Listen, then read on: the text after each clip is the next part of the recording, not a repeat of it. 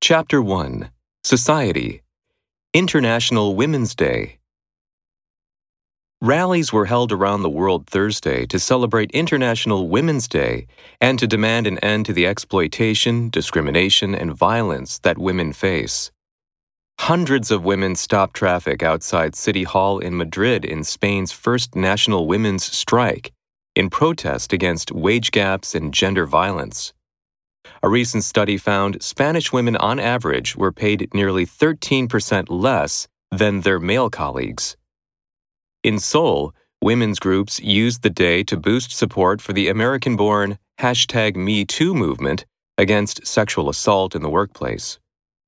The movement has spread across the Asian economic giant after a female prosecutor revealed in January that she had been assaulted by a colleague several years ago, leading to the downfall of numerous high profile men, including a provincial governor who was a leading presidential contender before he was accused of raping his secretary.